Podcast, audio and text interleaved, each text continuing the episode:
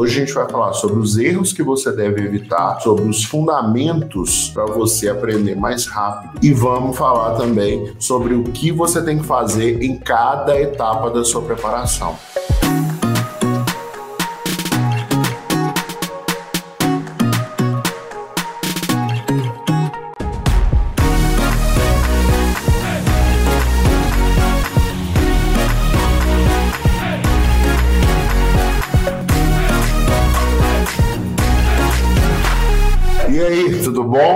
Espero que vocês estejam me ouvindo. Sejam todos muito bem-vindos. Estou muito feliz que vocês estão aqui hoje para a gente poder trabalhar nessa, nesse tema tão importante né, para vocês, que é a questão do foco. E realmente é importante para todo mundo. A gente vai trabalhar nesse tema hoje. Nessa aula, você vai aprender os três pilares que você precisa ter muito bem consolidados para manter o foco enquanto você estiver estudando, tá? Eu preparei algumas anotações aqui e ao longo dessa aula eu vou trabalhar essas anotações com vocês. Eu vou compartilhar com vocês essas anotações, mas o fato é que se você tiver esses três pilares bem consolidados e seguir isso à risca, lembrar disso diariamente, você vai conseguir manter o foco nos seus estudos. Então é importante o que você tem que fazer? Você tem que pegar essa é, tudo isso que eu vou te ensinar hoje, né? Anotar tudo direitinho, copiar tudo direitinho aí no seu caderno, para fixar na sua cabeça, para você poder aplicar nos seus estudos. Então, ao longo dessa sequência de aulas, ao longo dessa sequência de assuntos que a gente vai trabalhar aqui, você vai aprender tudo que você precisa para ter foco nos seus estudos, para ter uma preparação adequada, para ter uma preparação que realmente vai te ajudar a passar no vestibular. Ou seja, nesses nesses minutos que a gente vai passar, né, nessa sequência que a gente vai trabalhar aqui,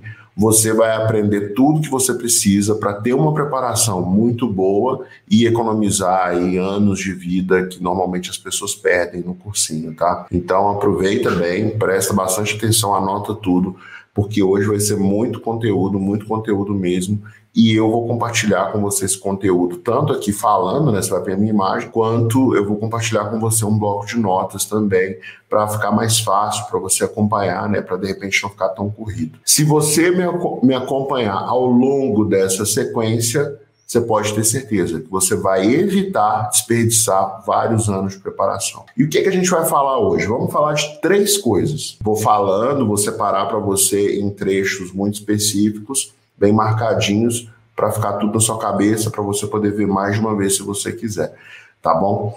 Mas vamos lá, vamos falar sobre três coisas. Hoje a gente vai falar sobre os erros que você deve evitar durante a sua preparação, erros esses que vão te tirar do foco, que vão atrapalhar a sua preparação. Vamos falar sobre os fundamentos para você aprender mais rápido. E se você aprende mais rápido, você engaja mais os estudos, você empolga mais os estudos, você se interessa mais pelos estudos e, consequentemente, é mais difícil de perder o foco. Ou seja, você mantém o foco. Então, vamos falar sobre os fundamentos para você aprender mais rápido.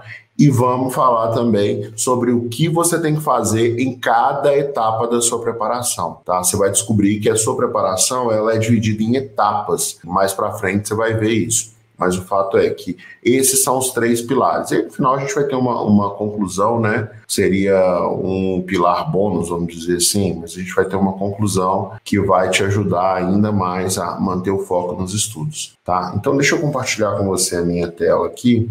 Então vamos lá, o segredo do foco é saber o que fazer. Eu vou, chamar, vou dar esse título para minha aula de hoje. O segredo do foco é você saber o que você tem que fazer. E aí são os três pilares que a gente vai trabalhar, né? Então, quais são esses três pilares? Vou colocar aqui. Número um, os erros que você deve evitar. Evitar. Este é o primeiro pilar. Eu vou te falar daqui a pouco quais são os erros que você deve evitar. Depois, eu vou te falar também, e a gente vai construir esse documento junto aqui, os fundamentos, os fundamentos para você aprender mais rápido. Tá? E por fim, o que você deve fazer em cada etapa da sua preparação. A gente vai escrever isso tudo hoje, você vai ver, vai ficar um documento muito rico para te ajudar na sua aprovação, para você conquistar a sua aprovação mais rápido, tá? E aí depois tem um bônus, que eu não vou te contar o que é agora, e tem mais um, uma conclusão final que a gente vai chegar aqui no item 5. Então já pega aí papel e caneta para você acompanhar tudo que a gente vai conversar hoje, para não faltar nada, para você não se distrair. Pega aí o seu copo de água, para você conseguir prestar atenção em tudo. Fala com o pessoal que agora você está estudando e não pode, ninguém pode te interromper e vamos para cima. Beleza, quais são os erros que você deve evitar? Então, vou começar por aqui. Quais são os erros que você deve evitar? O primeiro erro que você deve evitar é tentar resolver tudo por conta própria. Quando você tenta resolver tudo por conta própria, né, as chances são de que você vai ter uma ineficiência na sua preparação e que você vai ter aí dificuldade de conseguir manter o foco. Porque uma das coisas que tira o foco da gente é o sofrimento, né? O sofrimento faz a gente perder o foco. E quando a gente tenta resolver isso tudo sozinho, a gente acaba sofrendo. Por quê? Primeira coisa, não sei, talvez seja a segunda, a terceira, a quarta, mas enfim, o fato é que você ainda não tem experiência em ser aprovado no vestibular. Né? Eu sei que tem pessoas que passam em um vestibular e depois tentam fazer para outro curso, mas mesmo assim a experiência ela é muito curta, né? São poucas tentativas, né? Para você adquirir experiência, alguma coisa, você precisa se envolver bastante, você precisa treinar bastante, né? Se submeter àquela situação várias vezes. E você não quer ficar tentando no vestibular uma, duas, três, quatro, cinco vezes, né? Você não quer adquirir experiência em, em, fazer cursinho, que às vezes a gente adquire essa experiência, fazendo cursinho vários anos, né? Mas não é essa experiência que você acha que quer adquirir, você quer passar na faculdade e viver as experiências que a faculdade vai te proporcionar, não é verdade? Então, o fato de você ainda não ter experiência na aprovação, não ter ajudado várias pessoas a passar, não ter passado ainda no curso que você quer, né? Não ter visto várias pessoas passarem, acompanhar as pessoas de perto, isso vai dificultar um pouco a sua habilidade de conseguir passar no vestibular. Porque não é simplesmente chegar lá e fazer a prova, né? Você tem que chegar lá e fazer a prova no nível de competitividade alto. E nesse nível de competitividade, tem várias pessoas que estão ali competindo e essas pessoas estão bem assessoradas em geral. Né? Essas pessoas estão fazendo um cursinho que muitas vezes é muito caro, né? que custa dois, três mil reais por mês. Elas têm ali um acompanhamento dos professores.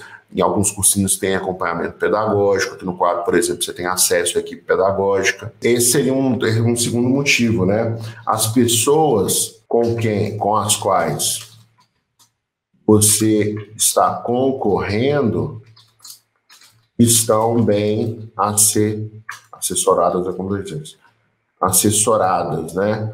Elas têm um acompanhamento. O que, que eu estou falando aqui? Eu estou falando de acompanhamento, professores, monitores, correção de redação, simulados, né? Essas pessoas têm mais recursos do que uma pessoa que estuda sozinha e você está concorrendo com essas pessoas. Então, se você concorre com alguém que está muito melhor preparado que você, que tem muito mais recursos que você, as chances são de que ou você não vai vencer ou você vai ter que fazer um esforço sobre-humano para conseguir vencer, ou você vai ter que contar com a sorte para vencer. E a gente sabe aqui que ninguém quer contar com a sorte. Ninguém quer ficar perdendo tempo, né? E aí seria um terceiro, um terceiro motivo para você é, não tentar resolver tudo sozinho. Então, o primeiro é porque você não tem experiência ainda, né? Você ainda não tem experiência na preparação. As pessoas com as quais você está concorrendo estão bem assessoradas e porque você não quer perder, perder tempo. O tempo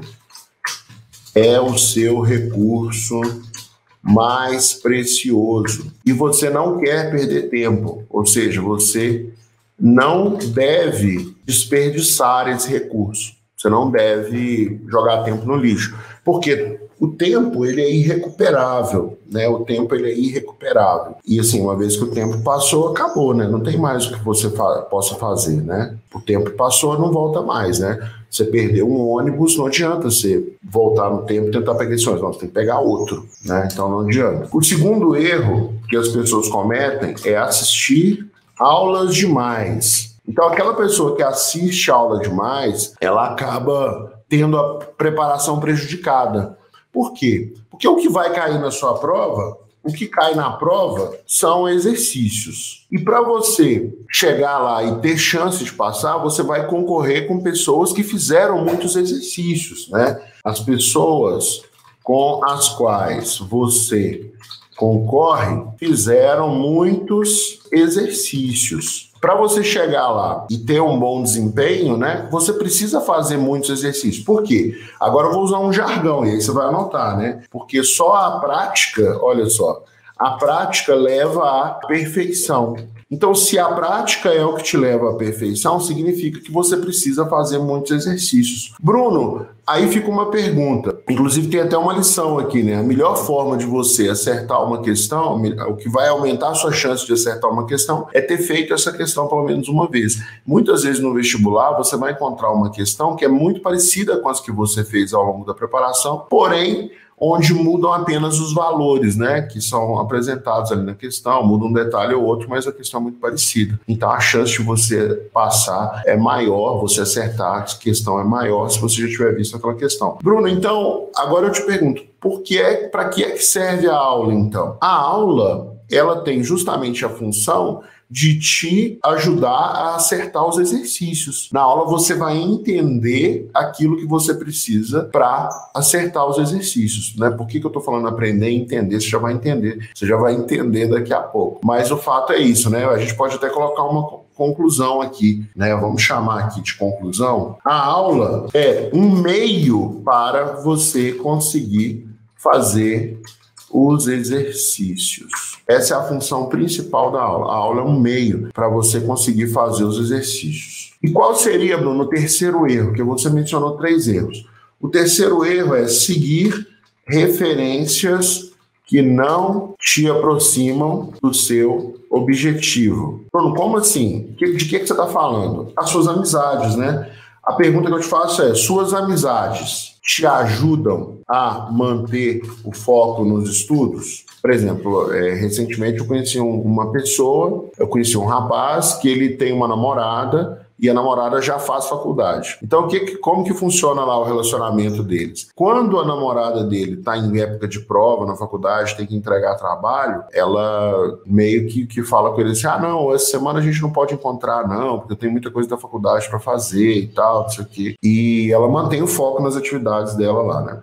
Mas quando ela tá fora da época da faculdade, o namorado dela quer passar em medicina, né? Ela tá fora da faculdade e o namorado fala assim: ah, eu preciso estudar. Então ela fica assim: ah, por que, que você não não faz logo uma particular, ficar insistindo aí com a faculdade pública. Quer dizer, ela tá tirando ele do foco dele, né? Então, não é uma amizade, não, é um namoro, mas todo mundo que namora também é amigo, então acaba se encaixando aqui. Então, esse é um exemplo que eu te dou de pessoas que podem eventualmente estar tirando o seu foco, né? Os seus gurus, né? Os seus gurus te ajudam ou falam o que você quer ouvir. Por que, que você está perguntando isso, Bruno? Isso é um erro, né? Você seguir pessoas que só falam o que você quer ouvir. Eu vejo muita gente falando sobre preparação para o vestibular e a pessoa fala assim: ah, você vem aqui que eu vou te ajudar a ficar livre da depressão, você vai passar na prova. O que você tem que fazer é você não pode se moldar às outras pessoas, tem que fazer as coisas desse jeito para preservar a sua sei lá, a sua, sua equilíbrio de vida e passar no vestibular não é uma coisa que você precisa ter pressa, tudo acontece no seu tempo. São coisas que às vezes a gente quer ouvir, né? Mas que na verdade não são, não se sustentam por si só, né? Porque enquanto tem uma pessoa lá, entre aspas, passando a mão na sua cabeça, não, vem cá, fica aqui e tal, não sei o quê, não precisa sofrer tanto, isso, essas coisas que eu falei. Enquanto tem uma pessoa que está fazendo isso com você, tem outras pessoas que estão ali estudando para passar, entendeu? E elas estão estão tão focadas na preparação que elas não têm tempo para se preocupar com as outras coisas. Eu não estou falando para você negligenciar a sua saúde emocional, não. Mas se você pensa assim, poxa, eu tô com um problema emocional, em vez de você ficar ouvindo guru da internet, ouvindo, sei lá, gurus, procura um psicólogo, que é um especialista, e chega para ele e fala assim: Ó, oh, tô com esse problema aqui, eu preciso da sua ajuda. E aí, durante a terapia, o psicólogo vai te ajudar a sair desse embrólio. E às vezes o psicólogo vai te falar coisas que não são muito agradáveis, né? Eu mesmo faço terapia e nem sempre que eu escuto na terapia é agradável. Mas é o que é melhor para mim. E um guru na internet ele não pode fazer isso, porque senão ele vai perder seguidores, né? Então você tem que tomar cuidado com isso. E outra coisa que eu vejo acontecer muito, eu via muito acontecer quando eu estava estudando: os seus professores te divertem ou te ensinam? Essa é uma pergunta importante que você deve levar em consideração. Esses são os três erros né, que uma pessoa deve evitar quando estiver se preparando. Opa, tudo bem? Desculpa estar tá interrompendo o seu vídeo aí, mas é rapidinho meu recado, tá? Esse vídeo que você está vendo é apenas um resumo de tudo que acontece na mentoria da Universidade Pública. O que é a mentoria da Universidade Pública? É um momento que eu tenho toda semana com os meus alunos, onde eu ensino para eles técnicas, estratégias para eles aprenderem mais rápido e conquistarem as aprovações deles na universidade pública, nos cursos mais concorridos, mais rápido. Na descrição desse vídeo tem um link para você saber mais sobre essa mentoria. Então, se você tiver curiosidade, é só você clicar nesse link que você vai ser muito bem recebido, tá bom? Um grande abraço, bom vídeo para você. Então, a gente falou sobre os erros que você deve evitar e agora vamos falar sobre os fundamentos para você aprender mais rápido, tá? São quantos fundamentos? São três fundamentos também. São três fundamentos. Tudo é três, né? Então, a primeira coisa que você precisa aprender são princípios, vai. Princípios. O princípio é aprender é conectar milhares de neurônios em redes complexas de neurônios. O que eu estou te falando? Quando você escuta, por exemplo, se você escutar a palavra flor, você vai imaginar uma flor ali na sua cabeça. Agora, como que isso aconteceu? Na hora que eu falei para você a palavra flor, né, você recebeu um estímulo, no caso auditivo, que ativou uma rede neural que tem aí na sua cabeça, que aprendeu o que é uma flor. E aí, na hora que eu mandei esse estímulo, na hora que você recebeu esse estímulo auditivo, né, da palavra flor, os neurônios se conectaram e no final da rede neural apareceu uma flor. Se formou uma flor. Se você fechar o olho, você consegue imaginar a flor. Você consegue até visualizar a flor.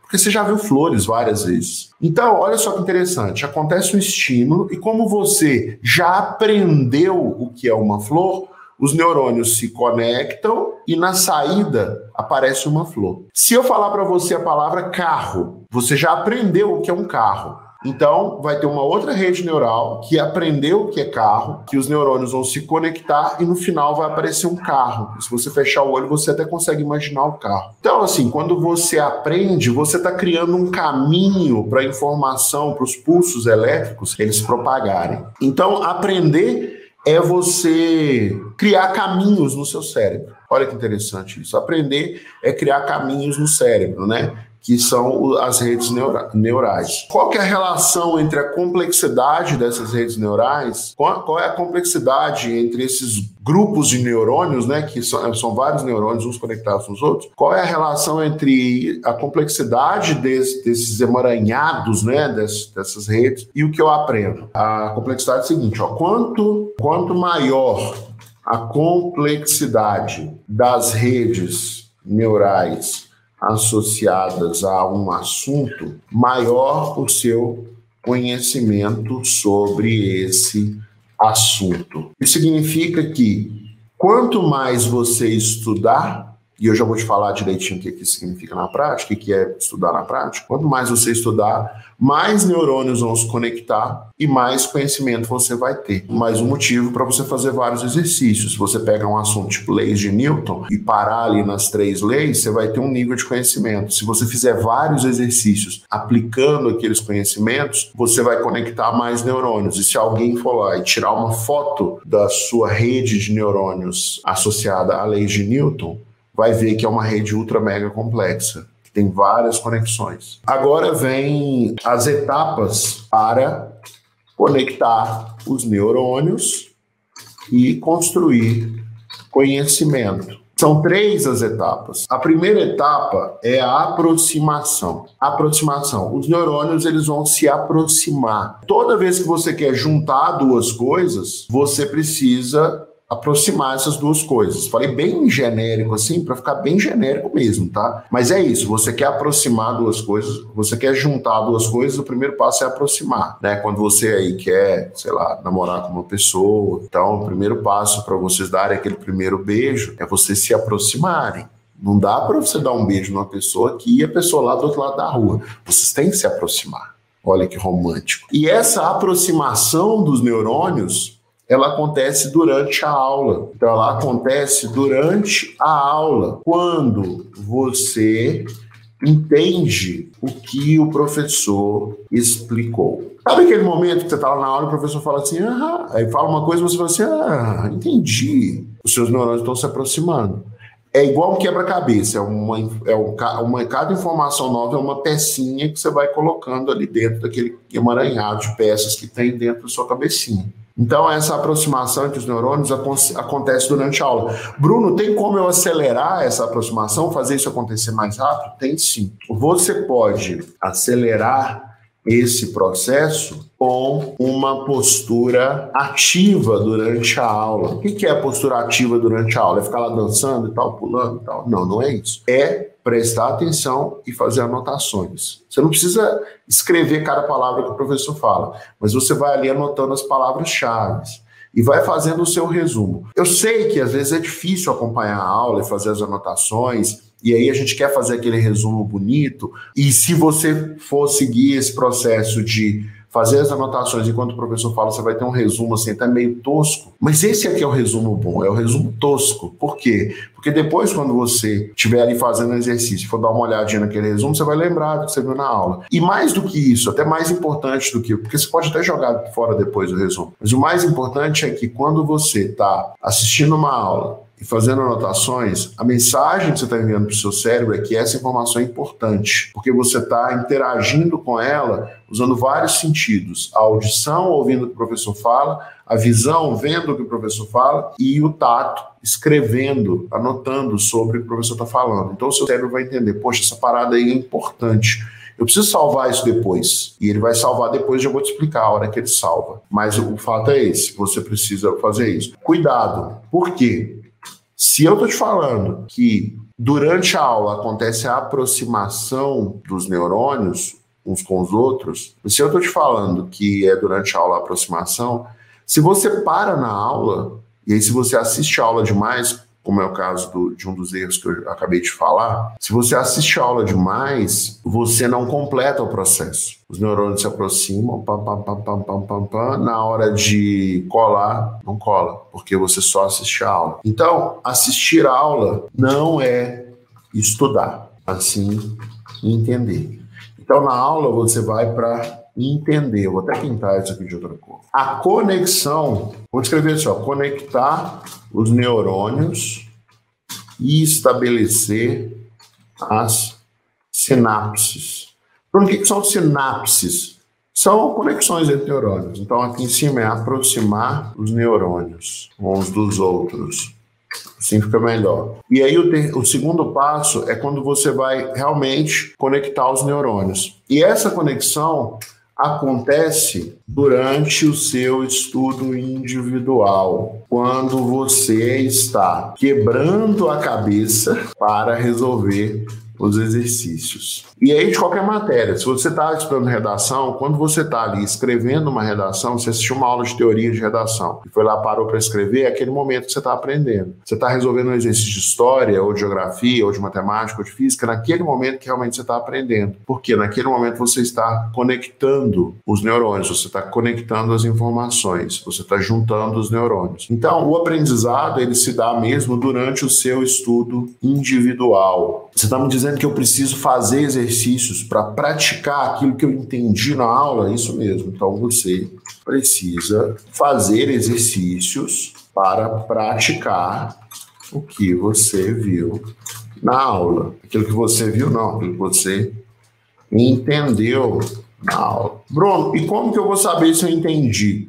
Os exercícios também vão te ajudar. Então, no estudo individual, você precisa fazer exercícios para identificar o que você não entendeu na aula. Vou colocar um também aqui, ó. Você também precisa fazer exercícios para identificar o que você não entendeu na aula. Porque quando a gente assiste uma aula, é muito difícil a gente conseguir entender tudo que o professor fala. Então você vai para os exercícios até para você ver se você entendeu. Bruno, o que você está me falando é o seguinte: quando eu estiver ali no meu momento de estudo individual, eu vou estar tá fazendo exercícios e ensinando para mim que eu entendi na aula, porque você falou que eu só vou aprender quando eu estiver fazendo exercícios, né? E nesse momento que eu estou fazendo exercício, eu estou sozinho, eu estou sozinha, não tem ninguém comigo. Então eu tô, eu que estou ensinando para mim mesmo, não é isso? É exatamente isso. Durante o estudo individual, você é o seu próprio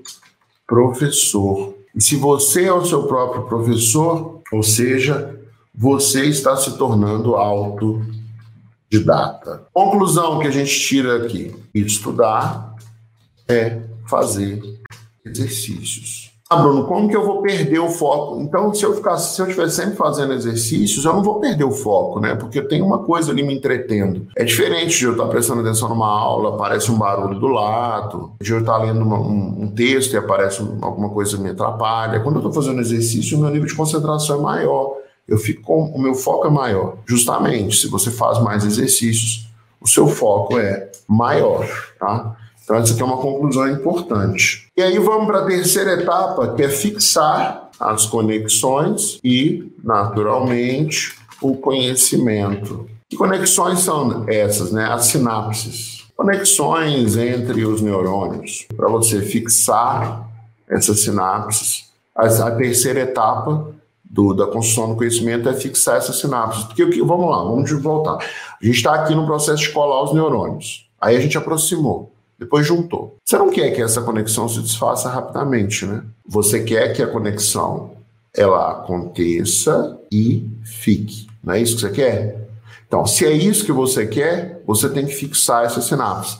E como que você vai fixar? Aí você precisa entender uma parada que é a seguinte: todo, o tempo todo que a gente está acordado, a informação está circulando na nossa memória de curto prazo, na nossa memória de trabalho. E aí essa informação ela vai sendo armazenada. Quando você faz, como eu te falei na aula, você está estudando um assunto, você assiste a aula daquele assunto, você faz as anotações durante a aula e você faz exercícios, você está indo lá e dando uma, colocando uma etiqueta, né? Dando uma carimbada na informação, dando uma carimbada naquele assunto assunto você que é importante. Então, várias coisas passam pelo seu dia a dia na sua memória de trabalho, mas aquelas que você dá mais atenção, que você se envolve mais emocionalmente, elas ficam destacadas elas ficam carimbadas como isso aqui é importante. E por ser importante, né, o seu cérebro ele precisa salvar essa informação em algum lugar, porque é muita informação que a gente trabalha durante o dia. E aí ele salva no córtex, que é a sua memória de longo prazo. Por que, que ele faz isso? Porque quando você precisar usar essa informação de novo,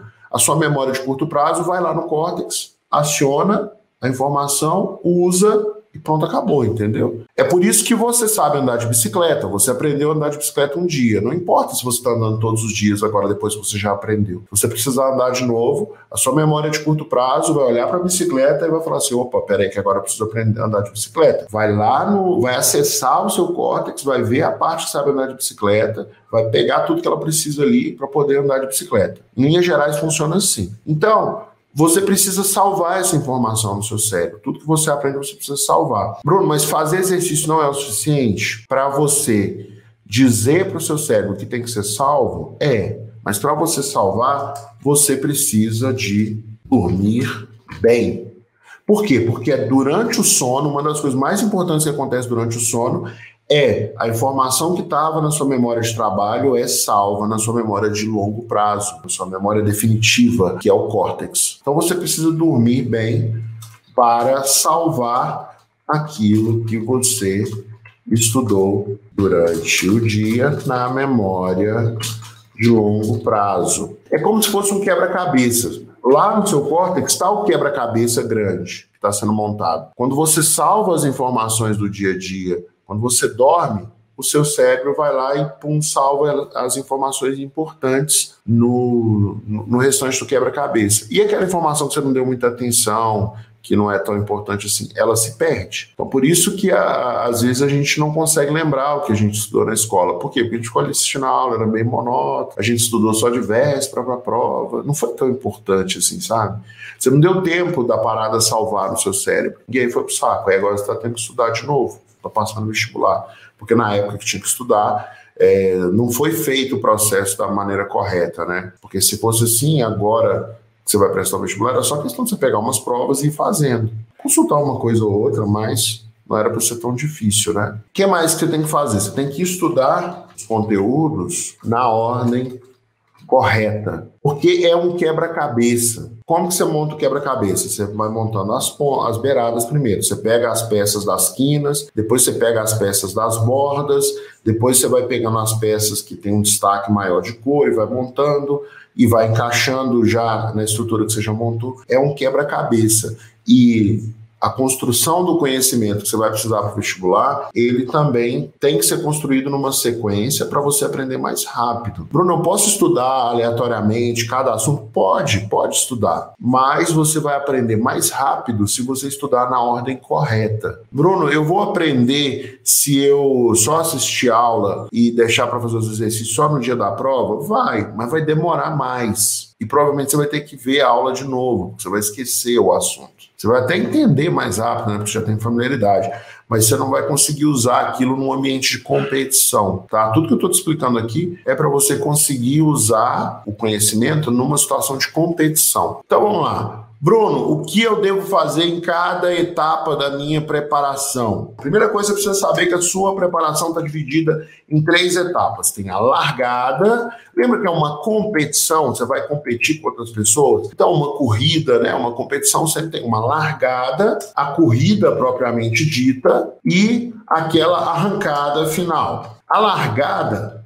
é ali de uma às, às três, né? Uma, três primeiras semanas de estudo. A corrida é o estudo até um a dois meses antes do vestibular. E a arrancada final é ali faltando um a dois meses para o vestibular. A largada é quando você vai preparar tudo para o seu vestibular. Então, a primeira coisa que você tem que fazer é definir um objetivo.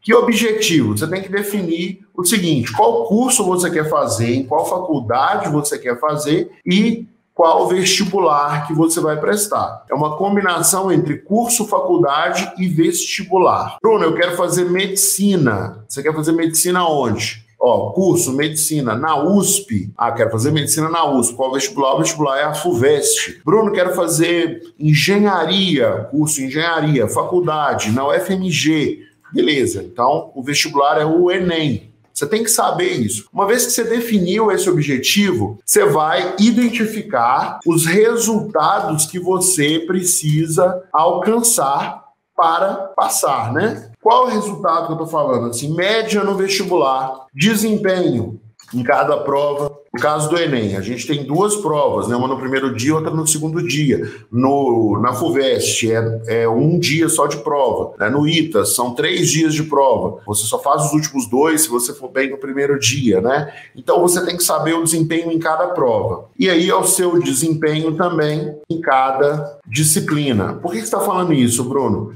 Porque no ITA, vamos pensar no ITA. No ITA, você, ah, eu quero fazer a diferença em matemática. Cara, matemática, todo mundo que passa no ITA faz mais de 80% da prova. Então não é ali que você vai tirar a diferença. Você tem que fazer 80%, 85% da prova de matemática do ITA para você participar do jogo. Para você ter um diferencial, você precisa mandar bem na prova de redação, que é onde a galera do ITA vai mal, entendeu? Ah, vou fazer o Enem. Não adianta você querer tirar uma nota muito alta no Enem com base no que você vai tirar em ciências da natureza, em ciências humanas. Porque a nota de ciências humanas tradicionalmente é baixa, a de linguagens tradicionalmente é baixa. Mesmo que o nível de acerto seja muito alto, para um mesmo número de acertos em matemática e em linguagens, a nota de matemática é maior, normalmente. Se eu acertar 40 questões em linguagens, eu vou tirar ali 700, 700 e alguma coisa no Enem. Se eu acertar 40 questões em matemática no Enem, eu vou tirar mais de 900 na prova do Enem. Então você tem que saber essas coisas. Com base nessas informações e nos, resu nos resultados que você precisa alcançar, com base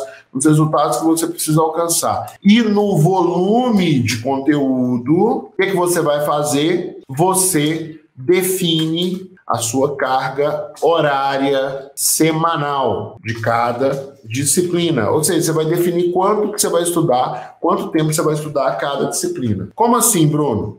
Ó, primeiro, noções básicas aqui. Matemática é uma disciplina que você deve estudar todos os dias. Por quê? Porque matemática, conteúdo, ele não é tão longo assim no caso do Enem, né? Mas a matemática, para todos os vestibulares, é a matéria que é base para todas as outras, praticamente, por causa do raciocínio lógico. Então ela é base para a própria matemática, para química, física, até biologia, você precisa saber um pouco de matemática. Então você estuda matemática todo dia, tá? E, e o brasileiro, naturalmente, é ruim em matemática, a maioria das pessoas é ruim em matemática. Então, se você for bom em matemática, você vai passar na frente dos outros. No caso do Enem, se você tira uma nota muito boa em matemática, matemática é uma matéria que você pode tirar mais de 900. No caso do Enem, isso acontece, né? Outra matéria que dá para você tirar uma nota muito alta é redação. Então, por que, que eu estou te falando isso aqui? Redação é tão importante quanto matemática, mas o volume de conteúdo é pequeno. Por quê? Porque redação é prática, você tem que fazer muita redação para você ficar bom. Então você não vai estudar redação todos os dias, não precisa, porque o volume é pequeno, basta você fazer umas duas redações por semana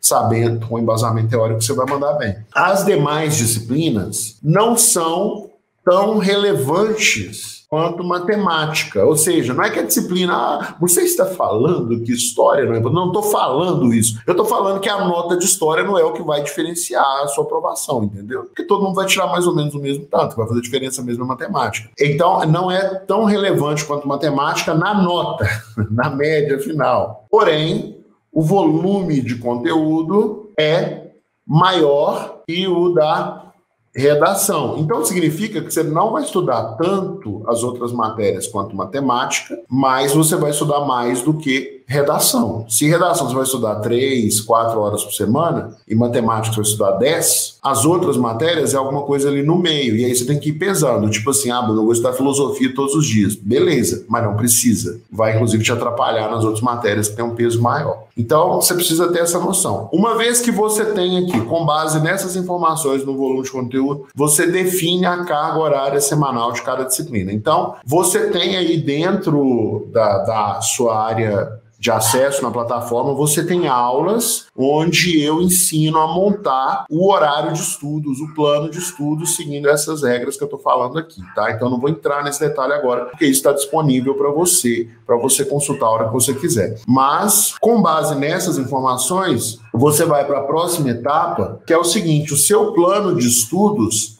deve conter um horário de estudos. Tem que ter uma rotina de estudos para você seguir. Primeiro, alguns princípios aqui. Primeiro princípio: horário de estudos é diferente de cronograma de estudos. Eu já falei isso algumas vezes, tem vídeos no YouTube onde eu falo isso, mas no final das contas, o, cronograma de estudos é a sequência que você vai estudar ao longo de toda a preparação. O horário de estudos é o que você vai estudar durante a semana, é a sua rotina semanal de estudos.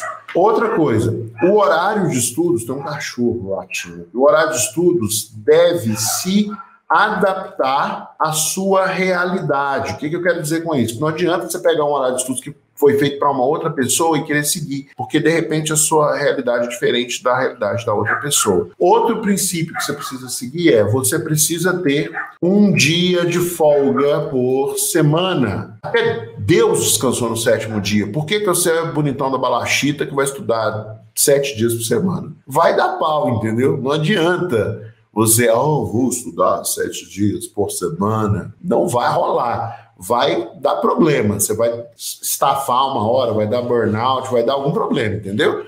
Tem que ter um dia da semana para descansar. E também você vai precisar de tempo livre para imprevistos. Não existe aquela pessoa que estuda todos os dias, todas as horas está acordado, só para para comer. Não existe isso na prática. Pode até existir um ou outro, mas são poucas pessoas, então não adianta você ficar preocupado com isso. Dados esses princípios, eu vou te passar agora o, o, os passos para você construir o seu horário de estudos. O primeiro passo é criar uma planilha, pode ser no papel, com sete colunas e 16 linhas. Por que sete colunas? Uma para cada dia da semana e por que 16 linhas? Uma para cada hora que você não está dormindo. Bruno, você está falando que eu tenho que dormir 8 horas por noite? Exatamente. Você tem que dormir 8 horas por noite para ter uma noite de sono boa. Bruno, posso dormir 6, 7? Aí um pouco vai de cada um, mas o importante é que você tem que dormir. Porque se você não dorme, a informação não é salva da memória de curto prazo para a memória de longo prazo, para a memória definitiva. Depois que você montou essa planilha, você vai pegar a planilha e vai marcar os horários que você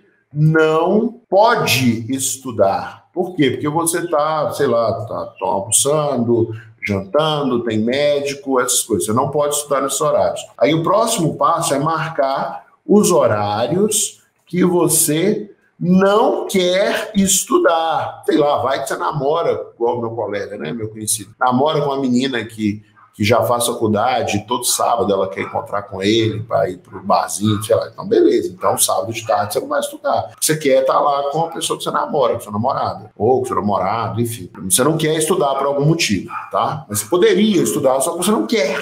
Tipo, eu não gosto de estudar no, na quarta-feira à noite. Por quê? Porque tem jogo do Galo. Antigamente, os cruzeirenses eles também não gostavam de estudar na quarta noite. Agora eles não têm esse problema mais. Eles não podem estudar na terça. Por quê? Porque terça é o dia que joga o time da Série B, entendeu? Eu, como torço pro Atlético Mineiro, que é um time que está na Série A, né? Eu não posso estudar quarta-noite. Por quê? Porque quarta-noite tem jogo do Galo e eu quero ver o jogo do Galo. E aí você vai marcar, depois que você fez isso, você vai marcar os horários que você vai estudar. Porque também, olha só, Seria uma falta de vergonha na cara muito grande da sua parte se você marca os horários que você não pode estudar, marca os horários que você não quer estudar, e na hora dos horários você estudar, você não cumpre com o seu combinado, né, com você mesmo. Então é até para te deixar com vergonha aqui, tá bom? Tá? Então isso é a parte inicial da sua preparação, que vai durar aí de uma a três semanas. Por que três semanas, Bruno? Vou demorar três semanas para montar um horário de estudos? Não, você vai demorar três semanas talvez para se adaptar ao seu horário de estudos. Mas montar, você vai fazer isso rapidinho, tá? Isso é rapidinho de fazer. Aí vamos para a corrida, tá? A corrida é o que você tem que fazer. O que fazer? Seguir o seu plano de estudos. É isso que você tem que fazer na corrida, entendeu? Bruno, como que eu vou fazer isso? Como fazer? Primeiro, você tem que fazer exercícios todos os dias. Todo dia você tem que praticar. Vai ter dia que você não vai assistir aula? Vai. É nesse dia que você vai fazer exercício. Vai ter dia que você não vai fazer exercício? Não. Todo dia de estudo tem que fazer exercício. Redação conta como exercício? Conta. Mas todo dia você tem que fazer exercício. Por quê? Porque você não pode deixar o conhecimento dormir, né? Você não pode deixar a aula que você assistiu dormir. Você tem que assistir a aula e fazer exercício no mesmo dia para o seu cérebro entender que aquela parada é importante e salvar a memória de longo prazo, para no dia do vestibular ele ir lá e consultar essa informação. Então, a primeira coisa é aula dada, aula estudada hoje. Assistiu aula hoje? Então você vai fazer exercício hoje. Leu o livro hoje? Vai fazer exercício hoje. E aí, você também precisa, você precisa estudar os conteúdos na ordem correta. E tem outra coisa: domine um assunto antes de avançar para o próximo. Isso aqui é uma técnica muito importante para você não precisar revisar. Isso aqui vai evitar que você precise fazer várias revisões, tá? Tem uma aula dentro da plataforma onde eu falo sobre como você estuda sem precisar fazer revisão. Na verdade, dentro da plataforma tem aulas onde eu aprofundo em cada um desses temas que, foi, que foram falados aqui. Todos esses temas que você está vendo, que você viu, que você vai ver dentro dessa sequência, tem uma aula de aprofundamento para eles, tá? Que fica guardada lá dentro da mentoria. E, e, as mais importantes eu deixei nessa área da plataforma que você tem acesso. Mas o fato é, para você não precisar fazer revisão, você tem que estudar os assuntos na ordem correta. Tem uma aula onde eu falo, ah, como que você vai estudar para você não precisar revisar, como que você vai combater as curvas de esquecimento para combater as curvas de esquecimento. Tudo isso é importante. Tem algumas boas práticas dos aprovados. Que boas práticas seriam essas? Fazer pelo menos uma redação por semana. Como assim, Bruno? Porque a redação é muito importante. Se você quer passar no vestibular e a redação pesa muito na nota, você tem que saber fazer redação. Então, quem passa faz pelo menos uma por semana, tá? E estudar matemática todos os dias. Ou, se não for todos os dias, é praticamente todos os dias. Praticamente todos os dias. Isso é uma coisa que as pessoas que vão passar fazem. E a outra é fazer simulados. Então, você tem lá os simulados dentro da plataforma que você tem que fazer os simulados para você treinar para o dia da prova. Depois que você passou por esse processo, vem a arrancada final. O que é a arrancada final? A arrancada final é justamente resolução de provas antigas. E você vai fazer essas provas antigas como se, como se fossem simulados, tá? Ou seja, como se fosse prova de verdade. Você vai fazer, vai separar um horário. Eu explico direitinho dentro da plataforma, tem uma aula que eu falo, aprofundo esse assunto, e aí você tem que seguir o que está ensinado naquela aula. Mas em linhas gerais é isso, você vai fazer do mesmo. Fazer como, como se fosse um simulado. Ou seja, prova de verdade, no dia da prova. Vai. Por que, que esse processo é importante? Porque esse processo é tão importante. Primeiro, porque você vai se familiarizar então vai rolar uma familiarização com a prova. Você vai se familiarizar com a prova. E nesse processo que você estiver estudando, tem uma aula também onde eu falo assim, eu ensino como estudar por provas antigas. Nesse processo, você vai descobrir quais são as lacunas no seu conhecimento. Então vai te mostrar as lacunas no seu conhecimento. E olha só que interessante, se ao longo da preparação você estuda na ordem correta, domina um conteúdo antes de avançar para o próximo, quando chegar lá na resolução de prova, você vai ter menos lacunas para cobrir. Então, ainda vai ter lacunas, você vai cobrir essas lacunas fazendo provas antigas e você vai treinar para a prova, para o dia da prova, entendeu? O que mais? Por que, que esse processo é importante? Porque é o estudo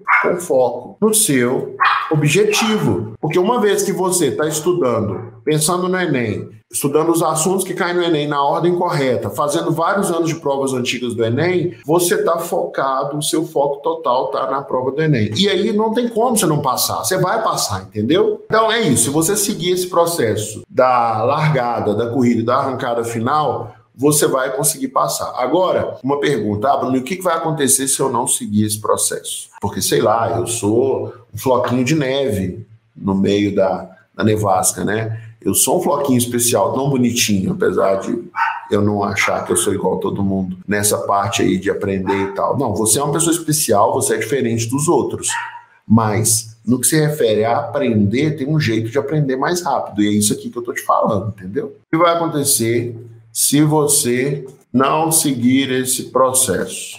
Então acompanha comigo. Tem várias pessoas que estão estudando assim. As pessoas que eu vi até hoje que passam, elas estudam desse jeito. Eu estudei desse jeito para passar. Todo mundo que eu conheço que passou estudou desse jeito. Significa que você não vai passar? Não, não significa. Mas ó, vou escrever aqui, presta atenção. As suas chances, chances de aprovação serão bem menores do que as chances das pessoas que seguem esse processo. Por quê? Porque você está descobrindo um processo novo, entendeu? E aí você está criando a parada do zero, você não tem experiência, pode ser que funcione, mas pode ser que não. Agora, Bruno, o que, que vai acontecer então se você não passar? O que vai acontecer, acontecer se você não passar?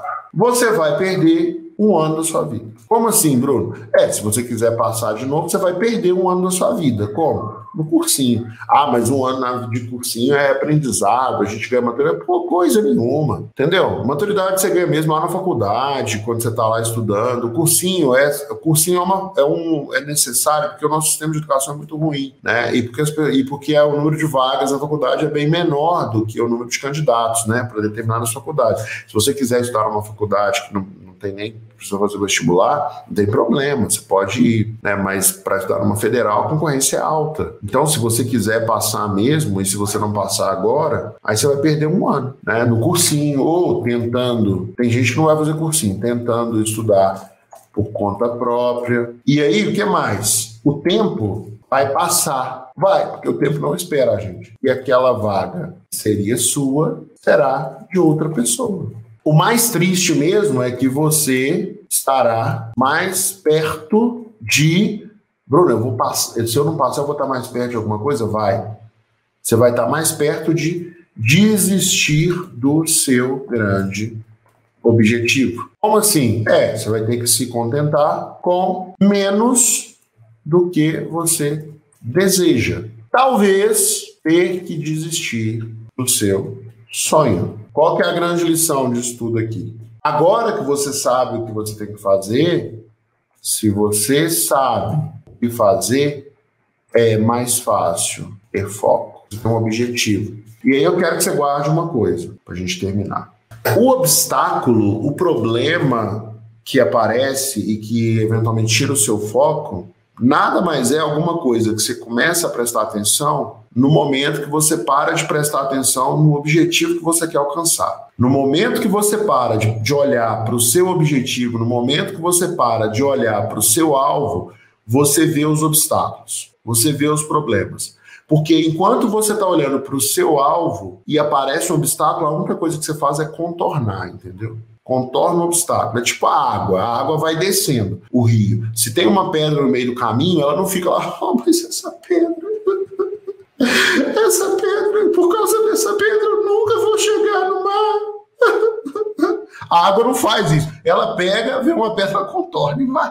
Você tem que ser igual a água, vamos dizer assim. Você vê um obstáculo, você contorna e vai alcançar o seu objetivo. Não é ficar choramingando pelos cantos. Gente, então é isso e espero tenha ajudado. Um grande abraço para vocês, muito obrigado. Que Deus abençoe o dia de vocês e abençoe os estudos de vocês. Até logo. Tchau.